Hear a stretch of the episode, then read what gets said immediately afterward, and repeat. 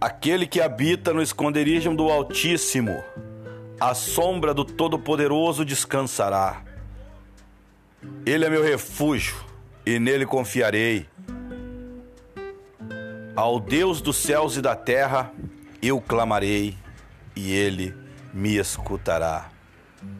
Uma boa noite a todos e Deus abençoe. Paz.